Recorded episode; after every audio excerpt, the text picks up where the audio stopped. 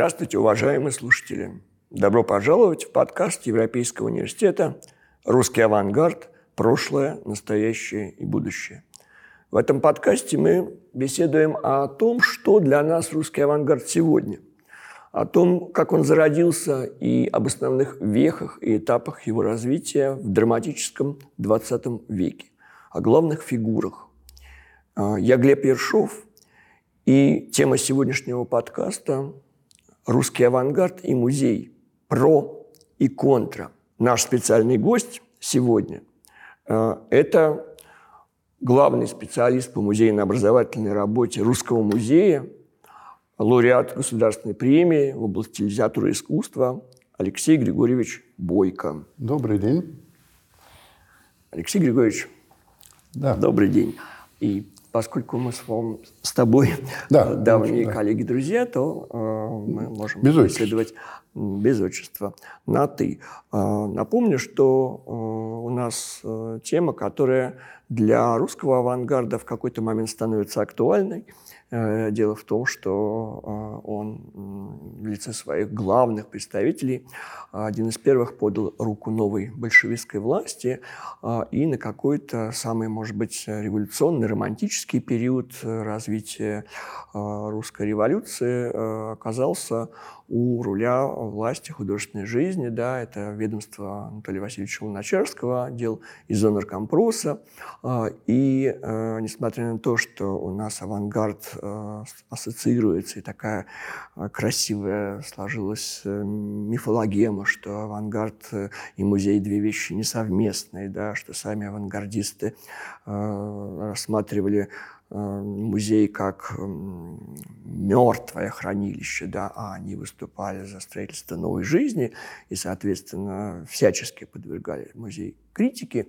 А, я бы хотел сегодня поговорить о том, что Э, такое на самом деле да, а, отношение авангарда и музея, э, тем более, что, э, собственно, выступая против музея старого типа, художники русского авангарда создали свой музей, музей художественной культуры – а, который а, был создан в 1919 году, а в 1923-1924 годах а, после доклада Филонова на музейной конференции и предложения о создании на базе музей института был преобразован в Генхук, Государственный институт художественной культуры, который, правда, просуществовал недолго, до 26 года, э, но, тем не менее, э, вот за то время, что было отпущено для музейного институционального строительства, авангарда было сделано очень много. А, и сегодня я хотел бы задаться вопросом, и я думаю, что ты вот поможешь э, ответить на этот вопрос, поскольку э, ты, как один из старейших ведущих сотрудников Русского музея, представляешь, э, насколько богата там коллекция представлена русского авангарда. Там один из черных квадратов Малевича, там угловой контррельеф Татлина, почти э, весь Филонов, э, блестящие вещи Натальи Гончаровой, Ларионовой и так далее. Вот, э, и, собственно, вопрос у меня такой – а вот был учрежден музей, музей художественной культуры. А, его инициировали а, сами художники. Нет ли тут противоречия или есть с тем, что на предыдущем этапе они скорее выступали антагонистами музея и говорили, что а, вот это отживший институт, что это кладбище, а искусство не место на кладбище. Ну, мы будем сегодня говорить действительно о противоречиях, то есть об интересном, о том, что будоражит кровь и мысль. И э, когда ты сказал, что я являюсь старейшим сотрудником русского, одним из, я хочу сказать, что я в Русском музее не застал авангардистов, к сожалению, так, так получилось. А, хотя, когда недавно я в одной из лекций показывал точильщика Малевича, студентам современным, 13 -го года, если не ошибаюсь, я имел неосторожность сказать им, что да, подобного точильщика я видел когда-то в нашем городе. И у них, конечно, вот эти временные пласты э, как-то вздыбились, потому что, ну, в общем, не очень похоже, что я видел точильщиков в 2013 году. Но действительно, точильщиков такого рода можно было встретить гораздо позже э, в Ленинграде. Э, вот действительно времена здесь цепляются одно время с другое. И я бы начал вопрос о музее в сознании, в деятельности русских авангардистов с гораздо более раннего, даже до авангардного сюжета. Мне кажется, что эта история, мы против музея, э, мы боремся с ним, э, но музей мы создаем, другой, иной, чем классический, тем не менее, создаем, это хорошо вписывается в историю решения противоречивых задач в русском искусстве. Я думаю, что предшественниками такой э, задачи выше, высшего противоречия были передвижники, э, с которыми, как известно, с духом которых боролись тоже э, авангардисты. Поскольку ведь то реалистическое искусство, которое они создавали, казалось бы, должно было быть вне стен Академии художеств, должно было опираться на то глубокое проникновение в жизнь, а, которое вряд ли вообще институционально. И любая школа, а, любой, любая академизация реалистического способа, даже не метода, а способа в какой-то момент, а, противоречила первоначальному духу и устремлению.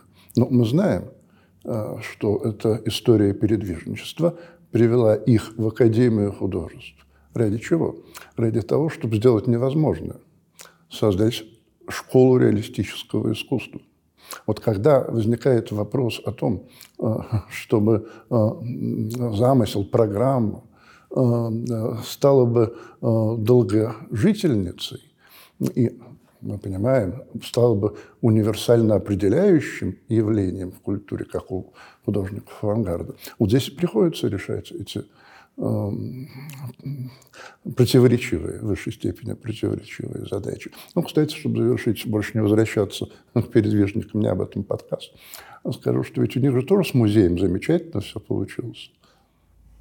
Расскажи. Ну, даже, даже с двумя музеями, если думать о Третьяковской галерее, но мы-то думаем о государственном музее, о музее императора Александра III, где, когда он открылся, в одном и том же зале, в 1898 году он открылся. В одном и том же зале находились э, запорожцы Репина и э, чудесные академические э, прелестительные работы Семирадского да, а, в одном и том же зале. А, и это было программно. То есть э, за счет э, в целом объема своей э, не только художнической, художнической профессиональной деятельности, но своей, своего сообщества передвижнического, включавшего и меценатов, и критиков, они, по сути дела, пришли вместе с государством к музейной форме своего существования.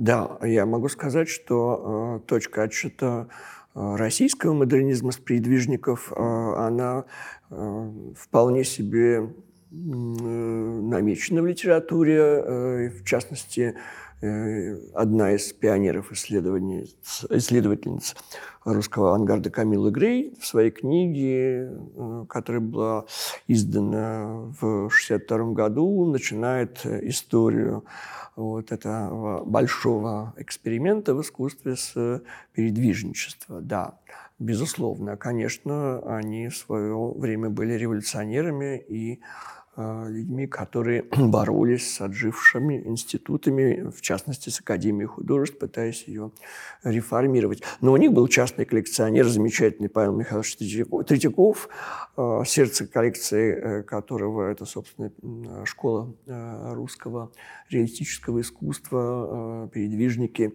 Вот. А в авангарде несколько другие были условия. У них еще не было своих частных Э, коллекционеров, которые могли бы создать на основе э, собрания купленных работ у них э, музей. Можно сказать, что они были еще ничьи, когда произошла революция. Это правда. Скорее революция была их, чем они были чьими, чьими-то. А, да, но я имел в виду даже не революционность изначальную передвижников, а вот эту возникшую по ходу их деятельности необходимость решать неожиданную и для начала их трудов странную задачу – создания художественной школы. Они разделились потом, как известно, по этому поводу. Точно так же мы видим эту неожиданность определенную для э, русского авангарда в постановке вопроса о музее. Перехода от одной позиции к другой. Причем как-то здесь не наблюдается даже времени для этого перехода, какой-то особой протяженности временной. Э, это, пожалуй, мгновенная Э, трансформация э, взгляда, э, потому что если в статье о музее Малевич писал, что наше дело двигать к новому и новому, нам не жить в музеях, я сейчас цитирую, наш путь лежит в пространстве, но не в чемодане изжитого, и что нужны не музеи, вот такие лаборатории мирового творческого строительного аппарата, да, была такая идея в основе, то а, очень вскоре а, же Малевич в связи с созданием Музея художественной культуры занимает другую позицию. И с ним уже спорят, да, может быть, даже желая еще больше, чем раньше, радикализировать взгляд на музей тем не менее, создавая внутри тех, кто создавал э, музей художественной культуры, были не только разные взгляды э, на то, как его именовать, э, музей живописной культуры, музей художественной культуры, но было очень разные взгляды на сущность, зачем он, что он должен делать, да, что он должен дать этот музей. И тут тоже еще одна удивительная странная история, когда э, музей ведь э, художественной культуры создавался художниками. И это было чрезвычайно важно. Художники должны были взять в свои руки этот процесс, не отдавать в ноуткуп музееведам. Все бы так, да, в их художественном круге оказывается фигура музееведа гигантского масштаба ну, Пунина ведь не называют обычно художником Николая Николаевича Пунина. Надо подумать. Интересно. Надо подумать. Поворот.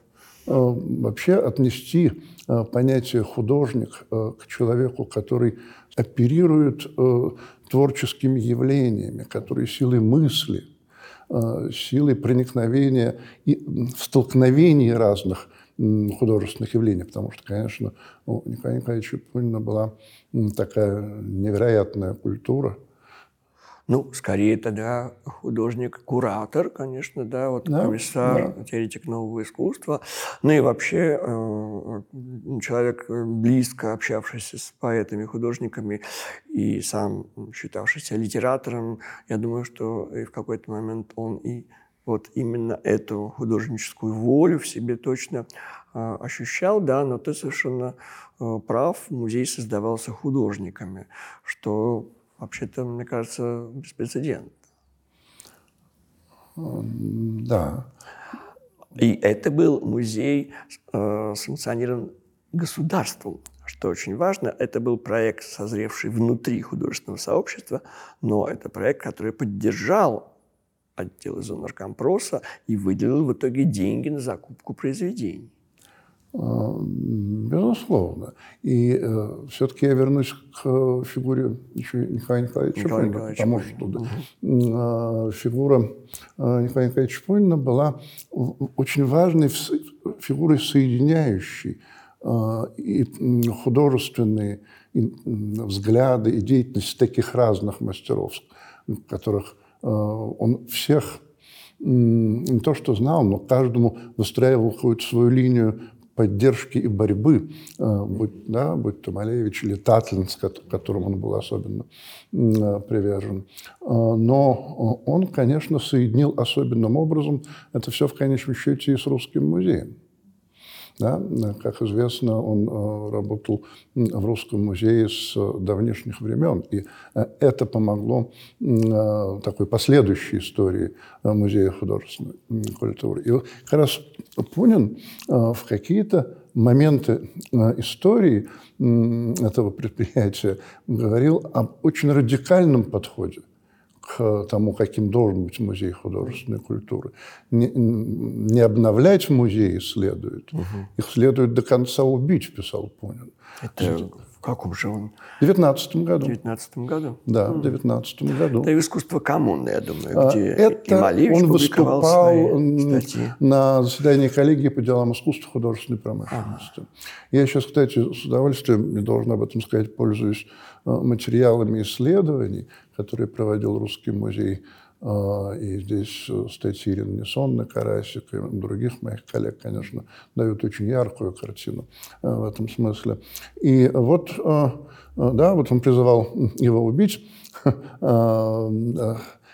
и основ, основной причиной кризиса музееведения он полагал смешение двух сторон всякой художественной деятельности – историко-художественной – и художественно-творческой. И вот если разделить эти две части и сделать музей именно э, таким горнилом творчества, э, и такой новый музей, который будет творческой средой, и выстроить, тогда вот эта историко-художественная часть будет классическим старым музеем, из которого уже будет вынуто жало, э, поскольку этот старый музей будет демонстрировать, хранить, показывать, но не будет втягивать внутрь себя, омертвляя художественный процесс. Угу. А художественный, живой художественный процесс будет внутри вот этого э, твор, простран, творческого пространства нового музея, и вот здесь-то Пунин, искусствовед,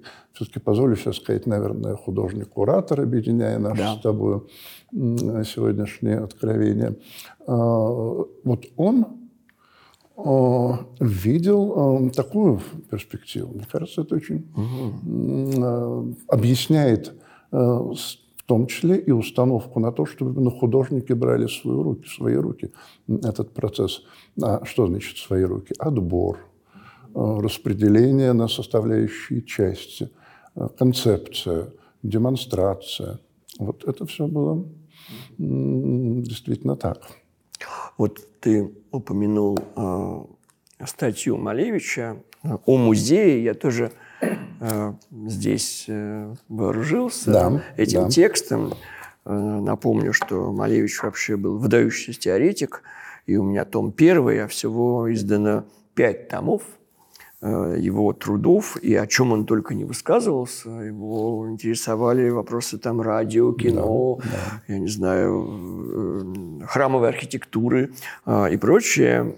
И здесь надо отдать должное, конечно, времени. Это такой полемический, запальчивый текст, текст, где Малевич вынужден вот, что называется, четко и ясно обозначать по революционному позицию, а ведь он еще сотрудничает в газете «Анархия» в этот же момент, да, то есть э, крайне такие левые, радикальные взгляды он исповедует. А, он художник, он неспровергатель, да, он сейчас демиург нового мира. А, и вот, кстати говоря, по поводу связи э, жизни с музеем – современного искусства. А, он говорит, устройство современного музея есть собрание проектов современности. И только те проекты, которые смогут быть применены к остову жизни или в которых возникнет остов новых форм ее, могут быть хранимы для времени. А, продолжу. Если в глухую деревню мы привезем тракторы или автомобили – и привезем соответствующие школы, то вряд ли окажется необходимым рядом устройство тележной учебы. Вот. вот по поводу того, что это музей проектов. И надо еще смотреть, э, годны ли эти проекты для того, чтобы организовать будущее. То есть, да, музей здесь как поле творчества, как лаборатория, как то, что неразрывно связано с жизнью, и даже эту жизнь помогает э, налаживать, строить и так далее. Вот. И получается, что да, это статья 19 года, и в этот же момент они решают создать музей. И музей все-таки, хотя и он служил целям института в дальнейшем, а, напомню, что в этот музей они просили передать не только работы самих себя, вот, что очень дальновидно они, надо сказать, сделали, а, вот, а, но и вещи, произведения э, западноевропейских мастеров, которые на тот момент оказались э, в их распоряжении наркомпроса из национализированных коллекций Щукина и Морозова. Вот. Для чего им нужны были вещи, когда они просили их для занятий в институте, да? для того, чтобы их изучать и на основе э, изучения их создавать новую живопись. То есть вот в таком прикладном ключе, может быть, они использовали эти вещи, но с точки зрения того э, вот большого проекта, о котором они говорили, э, им, может быть, времени не хватило, и знаний. Не времени дело. Не то. Смотри, можно еще раз вернуться к этой цитате. О каких проектах ведет речь? Вот, собрание проектов современности. О, вот, проектов современности.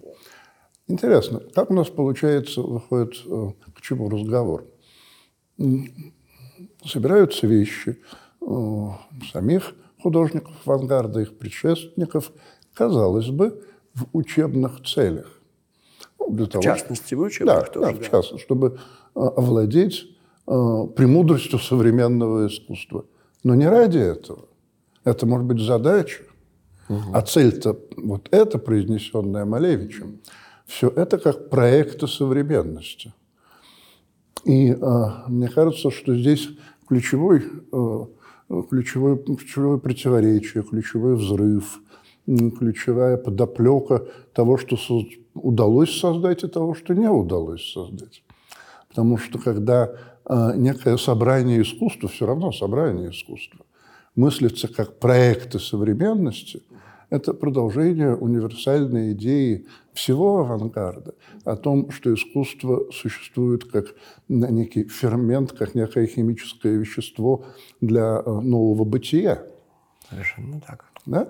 И э, между тем, что мы разбили э, на отделы э, музейную экспозицию, где у нас есть и фавизм, экспрессионизм, и сезонизм, как они делали в определенный момент – и тем, а является, и ответом на вопрос, а является такая экспозиция проектом современности, то есть пришедший туда человек, изменится ли под воздействием? Не как мастер, не как человек, умеющий рук, рукотворно создавать новейшее искусство, владеющее современными технологиями. Изменится ли технология личности, изменится ли его место в универсуме. Да, вот здесь как раз, мне кажется, и начало успеха, и начало проблем всего этого замысла. Угу.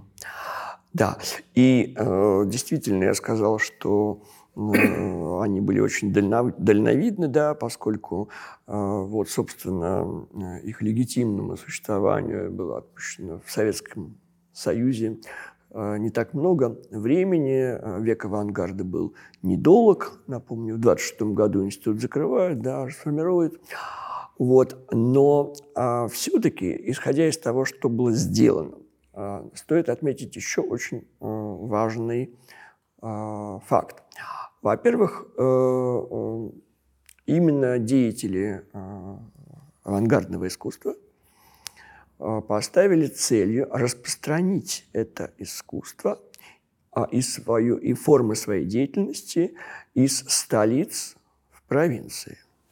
На местах создавались отделы зонаркомпроса, э, художники, делегируемые туда, э, вот, становились во главе школ.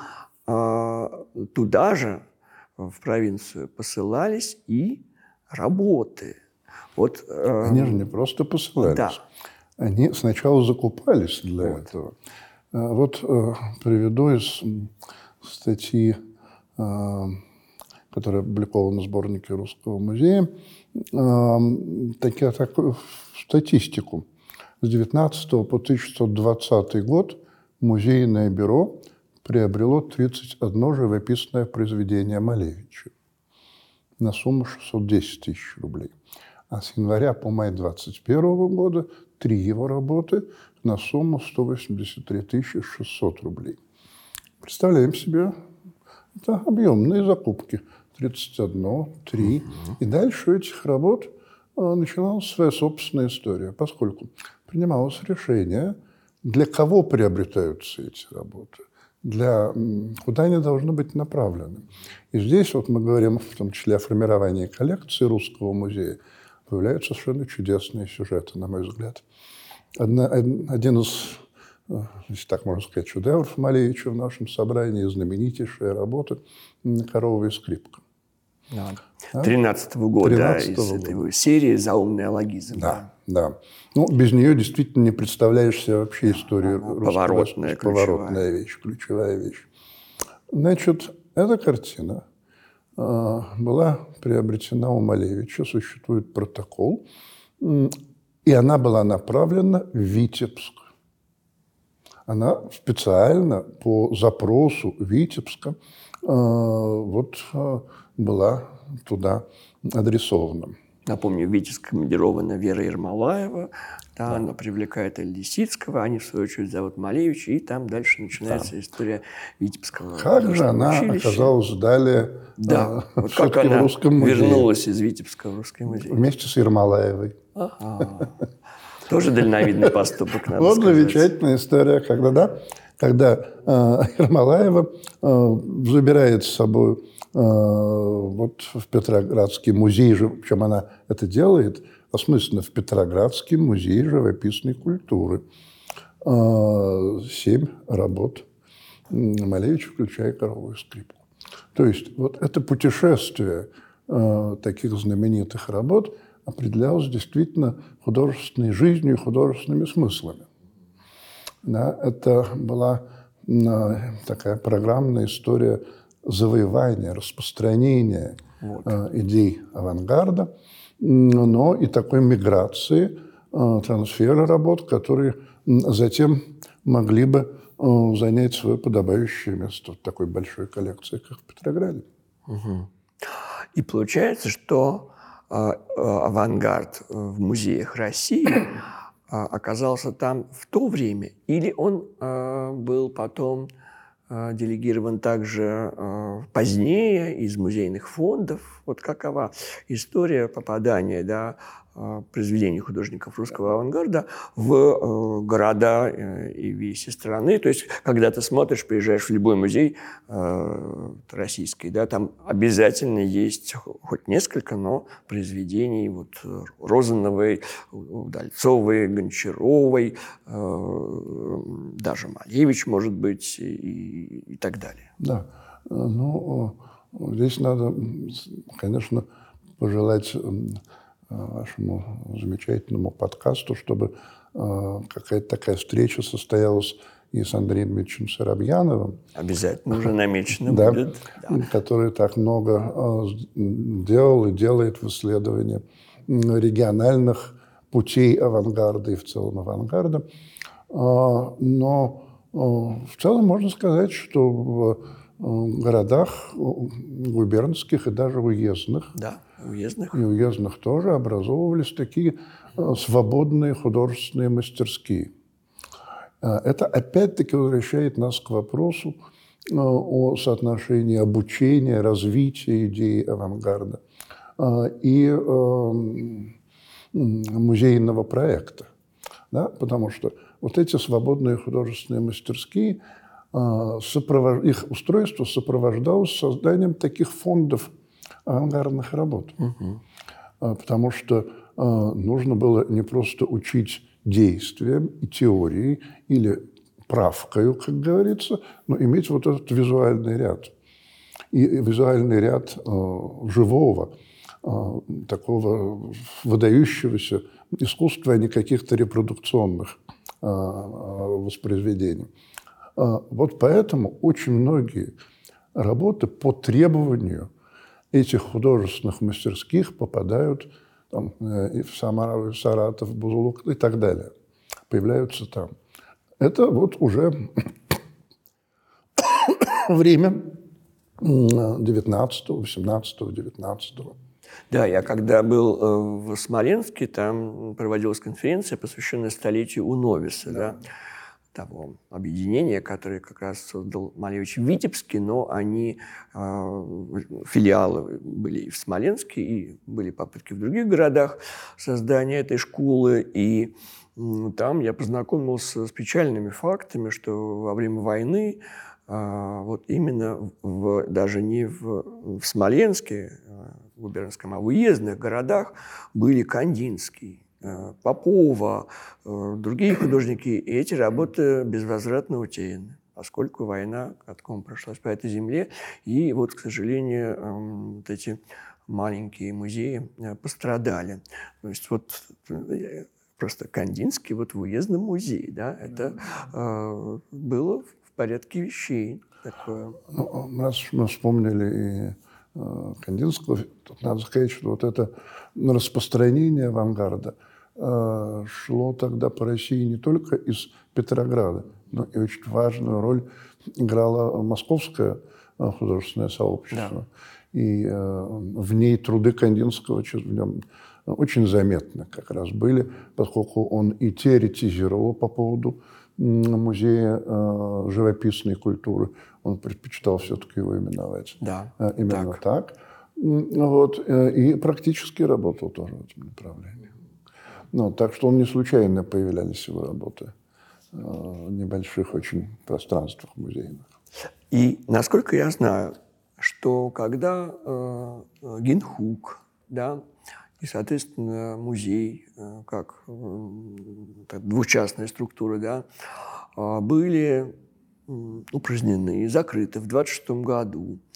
А в 27 году да, Николай Николаевич Пунин инициирует создание отдела новейших течений Государственного русского музея, а, то получается, что именно он был тем человеком, который перенес коллекцию музея художественной культуры в русский музей, так? Ну, по крайней мере, он, да, он сыграл здесь ключевую роль, конечно. Ключевую конечно. роль, да. Вот вообще удивительно, как сначала у истоков Музея художественной культуры, а затем в развитии уже его идей в более поздние времена принимали участие люди с очень разным каким-то Э, культурным профилем, опытом своей жизни. Вот, например, уже э, в каких-то первых действиях, связанных с музеем, да, в протоколе э, заседания комиссии, которая называлась комиссией по организации живописной культуры, музея живописной культуры, Музей. А присутствовали Татлин, Малевич, Пунин, Карев, Кузнецов, Матвеев, Альтман, а все это находилось в архиве, это протокол находится в архиве Неродовского. Мы видим, как в этом принимает участие человек, который с 1909 года руководил художественным отделом э, Императорского музея. Э, человек, который вплоть до э, своего ухода из, из руководства Русским музеем способствовал его живому, развивающемуся такому характеру этой институции. Да? В этом смысле, конечно, Пунин фигура как э, вставляющая собой такой революционный характер мышления, так и удивительное культурное наследие, которое он внутри себя перерабатывал как исследователь, как историк искусства. Поэтому, мне кажется, там, создавая отдел новейших течений, а, видя в этом а, отделе эту замечательную коллекцию Музея художественной культуры. Он переходил к какому-то новому суперпроекту, к такой интеграции авангарда в большую историю русского искусства. Совершенно верно, да. да. Он именно ее устраивал, да.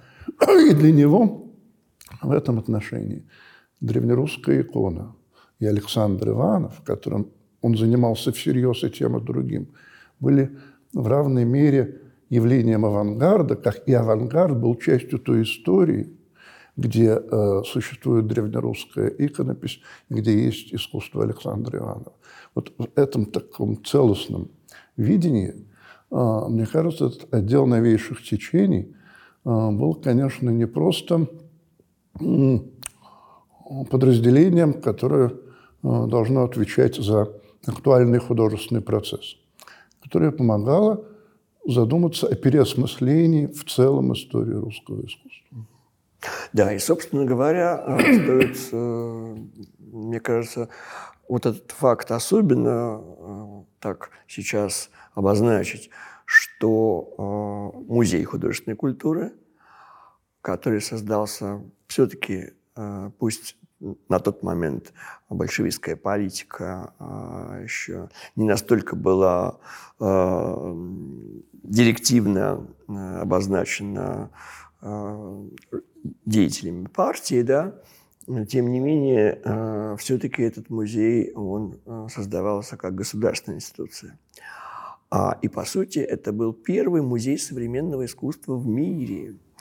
А, э, Альфред Бар, который, собственно, причастен к созданию коллекции и экспонированию МОМА в Нью-Йорке, да, идет уже как бы вторым темпом.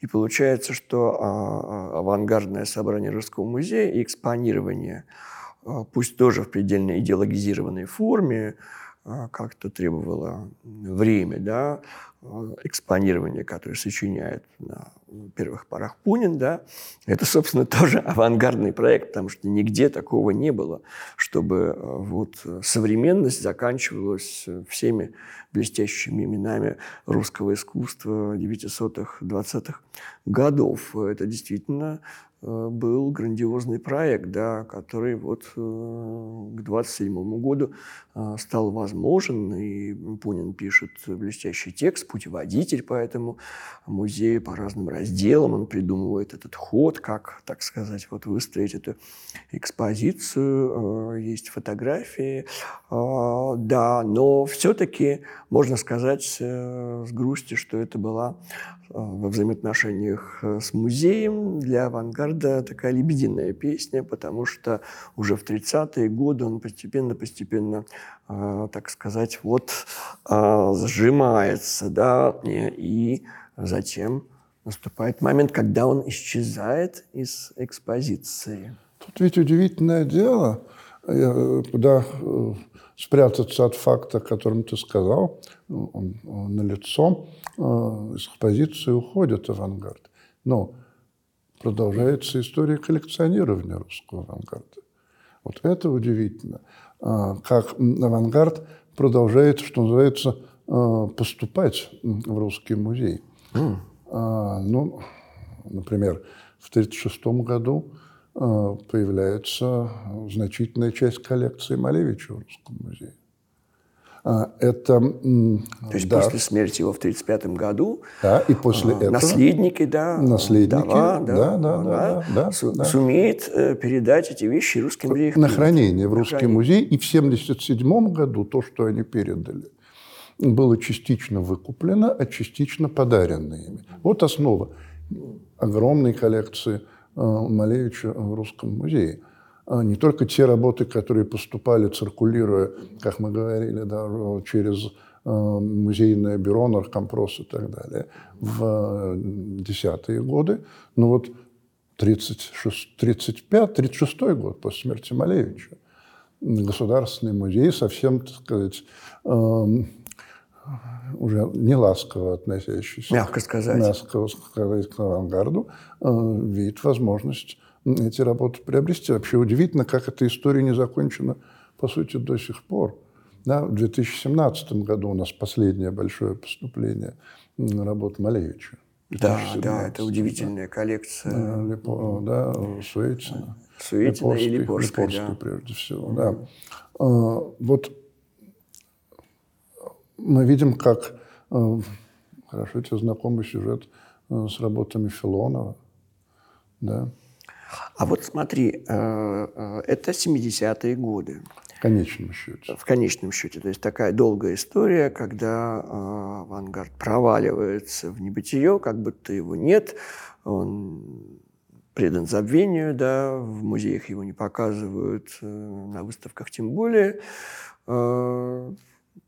Дочка, да, Ипорская Суетина, прячет их в диване, боясь обыска работы Малевича. Вот. А, и тем не менее, вот целый такой вот яркий эпизод собирания авангарда, пополнения коллекции Русского музея, он связан с именем легендарного директора, да, это Василий Пушкарев. А. Вот как это было возможно, что в рамках государственной институции оказался директор, который мог проводить э, такую вот, э, скажем, ну, политику, да, э, связанную с непременным пополнением произведений этой эпохи в собрании. Бывают же такие вопросы, которые попадают в точку, поскольку не имеют до сих пор научно обоснованного ответа. Вот как оказалось возможным, что Василий Пушкарев стал директором Русского музея? А эта история до конца не исследована. Угу. Да? Мы знаем, что человек этот э, начал учиться э, на искусствоведении перед э, Великой Отечественной войной, завершил обучение а после вернулся, доучился после войны, был фронтовиком, а поступил в аспирантуру. Академию художеств. Академию художеств, да. И был, окончив аспирантуру, назначен директором Русского музея. Это произошло, дай бог памяти, по-моему, в 52 году или в 51 году. Свою диссертацию он защитил в 56-м. Эта диссертация была посвящена э, формированию социалистического реализма э, в книжной графике довоенного периода на примере иллюстрирования произведений Горького. Ну, там, понятно, Кокачевич и э, ранний э, Шмарин, ну и так далее. Да? Безусловно, человек э, безграничного обаяния, ярких дарований, с очень точным искусствоведческим взглядом, глазом, угу. с э, хорошим, э, сложным языком разговора об искусстве. Э, все эти безусловные достоинства Василия Алексеевича Пушкарева все равно не, не дают нам ответа каким образом, почему именно он был назначен на эту должность. Угу. Он э, сменил э, на директорском посту в Русском музее э, человека, который руководил Русским музеем в военные годы. Ну, мы знаем, что значительная часть коллектива Русского музея была в Молотове, в городе Перми, и там под руководством Лебедева шла работа, а в Ленинграде руководил музеем э, Петр Казимирович Балтун. Человек, который обладал очень серьезным авторитетом в музейном коллективе и на своих плечах вынес вот все тяготы uh-huh. блокадной военной жизни. Он был вполне дееспособен, тем не менее было принято решение о смене руководства. Вот, э, повторяю, мы не знаем этой э, перипетий, не знаем этих перипетий. Знаем, что на самом деле это назначение оказалось э, для музея судьбоносным. В том смысле, что Пушкареву удалось и сохранить многое из того, что могло пропасть без его специальных и творческих усилий, и, конечно, многое приобрести, многое достроить за годы его руководством музеем коллекция э, увеличилась на 120 тысяч единиц хранения. Сегодня коллекция Русского музея около 440 тысяч единиц хранения. Невероятно. Да? А, и, э, интересно, что в фокусе его внимания были такие три сферы, которые э, сегодня мы очень легко, казалось бы, объединяем на высоком искусствоведческом дискурсивном уровне. А, народное искусство, иконопись и авангард. Ну, сегодня э, только совсем уж э, ленивый искусствовед не сочленяет эти э, сферы искусства. А в те времена это все было очень разрозненно, даже народное и древнерусское. Потому что народное числилось по этнографической части, uh-huh. а не по художественной. Uh-huh. Именно во времена Пушкарева, благодаря Богуславской и ее коллегам, удалось э, увидеть художественную составляющую народного искусства, увидеть в нем искусство, а не этнографию исключительно. И еще, кстати, один аспект деятельности, тоже очень современный Пушкарева. Именно при Василии Алексеевиче Пушкареве стали проводиться первые международные выставки детского творчества в Русском музее, конкурсы выставки, и стал формироваться тут э, э, та коллекция детского творчества – Сейчас она насчитывает более трех тысяч единиц, э, хранящихся в музее, э, в которой э, действительно исследуется и выставляется по сию пору. Интересно, что Пушкарев увидел в детском творчестве в те годы потенциал художественности, достойной первейшего музея. Так вот, кому я обязан, оказывается, что впервые моя работа была экспонирована на выставке, будучи учеником художественной школы. Я участвовал в конкурсе, занял там какое-то место, и победители конкурса выставляли, между прочим, в э, э, зале мраморном вот, этнографического да. музея. Э, вот, и там была моя работа. Вот спасибо вот. Василию Пушкареву. Еще, еще одна линия вас соединяет. А, да, да, да, да, замечательно. Да. Но удивительный объем вот этого целостного мышления, да, э, как он умел все это объединить. Ну и, конечно, э, человек, который обладал какой-то э, действительно странной, уникальной мерой внутренней свободы. Угу. Вот у нас скоро открывается в Русском музее выставка э, Павла Кузнецова. И, кстати, сразу скажу, что вот удивительно, как меняются очертания авангарда. Кого мы вводим в этот круг авангарда? Да? Э, вот Петров Водкин, он там или нет? И даже Кузнецов, который, и Кузнецов, и Сарьян э, в определенных каких-то потоках изучения искусство смотрится внутри проблематики, по крайней мере, русского художественного авангарда. Вот открывается у нас эта выставка скоро. Как тут не вспомнить Василия Алексеевича Пушкарева. Угу. Чудная история. Он ее сам описал. А, после, сразу после смерти а, Кузнецова в Москве в мастерской собралась комиссия, чтобы определить да. судьбу его наследия. А он же был долгожителем, он прожил 90 да, лет. Да, да, да. А, вот, и а, была... В 68-м, по-моему, где-то. В 68-м, угу. да. В расцвет деятельности Пушкарева.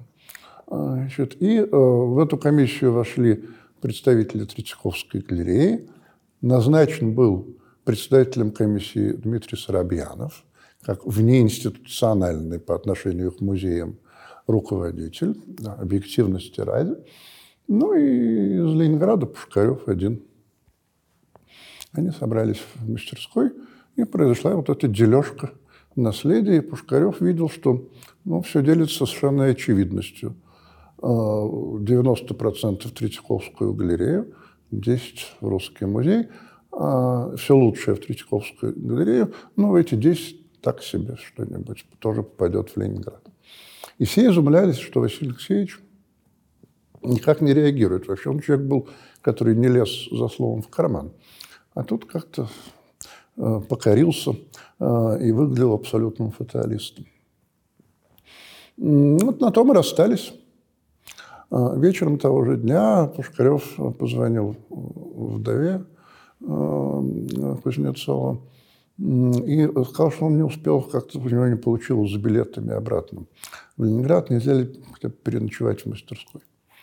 Я сказал, ну ты же знаешь, не первый, конечно, пожалуйста, там тараканы, клопы, ужас, ночь будет ужасная. Ну ничего, в общем, на том мы порешили, он поехал в мастерскую ночевать. К середине следующего дня Третьяковская галерея пригнала транспорт за своими процентами высокими и увидела картинку страшную. Значит, все было вывезено к этому моменту. И была записка Пушкарева, э, считаю неверным распределение произведенной работ. Ленинграду работа Кузнецова необходима. Невероятно. Вот Значит, это... И он увез, просто увез. Просто детективный сюжет. Да, увез все это в Ленинград. А дело серьезное, да, Конечно, такое официальное. Так, так просто это не пройдет. Да, и по, да, Тысяковская галерея официально написала в Министерство э, культуры вот эту жалобу и объяснение. А Соробьянов интервью, есть интервью с Соробьяновым видео, э, где он говорит, а мне понравилось это действие Пушкарева. Такое казацкое, лихое. Да? И я решил, что я буду все спускать на тормозах. Угу. В общем, пока те жаловались, пока Соробьянов не бы, как говорится, не мог ничего сказать определенного, Пушкарев дал распоряжение все внести в музейную документацию. Гениально. Да, книга поступлений и так далее, и так далее. И предметы были описаны. Так все и осталось до сих пор. Да, я знаю, что у него был дар общения с людьми, и он как раз очень как-то умел находить э, ключик к наследникам прежде всего. И, у него чудесная те... история, в этом смысле дара общения, история. Откликались. Угу. Как он шел по Причистенке, навстречу ему шли люди, которые его знали. Один другому объяснял, что вот идет Пушкарев, а рядом с Пушкаревым какая-то такая шла весьма благообразная пожилая дама из бывших, из старых. Значит, и вот эти люди, которые их повстречали, а, поприветствовав их, а, спросили у Пушкарева, а, как-то показывая на эту даму, Врубель? Нет, Рокотов. Ответил, ответил Пушкарев. Иди дальше, под ручку. Да. Все поняли, что в Русском музее появится новое произведение Рокотова. Он действительно умел своим обаянием и своим пониманием искусства, и своими совершенно неожиданными действиями и спасти, и приобрести. Только что вышла замечательная книжка. Да, я тоже хотел напомнить, что... Да. Угу. Я имел удовольствие говорить об этой книжке на фестивале э, искусствоведческих текстов в Азаре в Нижнем Новгороде в диалоге с ее редактором. А автором этой книжки выступила э, искусствоведка Катарина Лопаткина. Ну, многие годы она работала хорошо знаете, а, здесь, в Петербурге, сейчас живет в Финляндии. И она сделала очень серьезную такую, мне кажется, публикацию. Это третья книжка в директорской серии «Гаража». Вот, где э, сопроводила такими историко-культурными комментариями. Книга о Пушкареве. На Пушкареве, да. Очень интересно. Угу. Да, это чудесно, что э, он а, оказывается сейчас у нас э, среди главных героев разговора, но его героическая деятельность, она э, по пополнению коллекции, она, конечно же, не распространялась на э, устройство выставок с, или очень, очень малой степени с участием художников русского авангарда, тем более переустройство экспозиции. Да? Две мы выставки все-таки должны назвать. Так. Одна выставка, это, конечно, была по нынешним временам, бы сказали, выставка «Блокбастер» Петрова, Петрова Водкина. Петрова Водкина, да. И есть, не буду сейчас вдаваться, особая история, как вообще она стала возможной, когда ее нельзя было организовать. Ну да, страшно подумать, но Петров Водкин был тоже не, как это был, не выездной, а он был не показной. Не показной совершенно, не показной. да. Здесь только авторитет Константина Симонова, который э, задумал небольшую выставку Петрова Водкина. а Пушкарев перехватил инициативу, сделал большую в Ленинграде. Вот эта выставка, конечно, произвела огромное впечатление. Это 66-й, по-моему, 67-й? Да, 65-й. Да, 65-й. год, по-моему, да. Вот. И через некоторое время была э, выставка русского натюрморта, где удалось показать Бубнову-Валецкий натюрморт, и где даже один день повисела работа Малевича. Ну, вот. Это, конечно, э, было рискованным делом, э, но вот ему это удавалось. Угу. Ну да, и, собственно, благодаря ему э, авангард не был распылен из музейной коллекции, что могло случиться. Мы знаем эти истории легендарные, да, как он спасал, пряча вещи на чердаке с вывеской «Вход воспрещен, ремонт да. там или опасно». Вот. А, и, собственно говоря, э, вот это настоящий такой вот э, спасатель, спаситель, да, который сделал очень важное э, дело. Э, ну и э, э, Алексей, все-таки, да, вернувшись э, к началу разговора, э, как бы ты э, помыслил э, возможности сейчас э, экспонирования э, русского авангарда с учетом, может быть, возвращения к каким-то их э, идеям, относительно вот устройства музея будущего? Я бы связал этот вопрос не только с тем, как экспонировать авангард, но как к нему подключаться. Вот э, то, что я вижу э, в творческой среде, э, студентов, которые занимаются искусством, дизайном, я вижу прочтение авангарда в основном как некоторого языка, словаря визуального, как дизайнерской реальности. Вот здесь влияние русского авангарда на э, отечественный и мировой дизайн в какой-то степени сослужило дурную службу авангарду в современном и к нему отношении. Э, исчезает из восприятия авангарда его миссионерство, исчезает угу. его вот эта э, обращенность к трансформации э, человека и мироздания. Э, тем самым, мне кажется, многое бессмысливается в наследии авангарда. Поэтому мне представляется очень важным показывать авангард в контексте идей и смыслов – Э, которыми руководствовались, которыми вдохновлялись эти художники. Угу. Это не всегда возможно, это не всегда возможно было и тогда, не всегда возможно и сегодня донести э, через просто экспозиционное решение совокупности музейных и выставочных предметов. Для этого нужны какие-то и иммерсивные, и рациональные способы комментирования предварительного информирования, а может быть и каких-то лабораторных э, частей, э, лабораторных пространств, которые позволяли бы попробовать себя человеку в полном контакте, full контакт с русским художественным авангардом.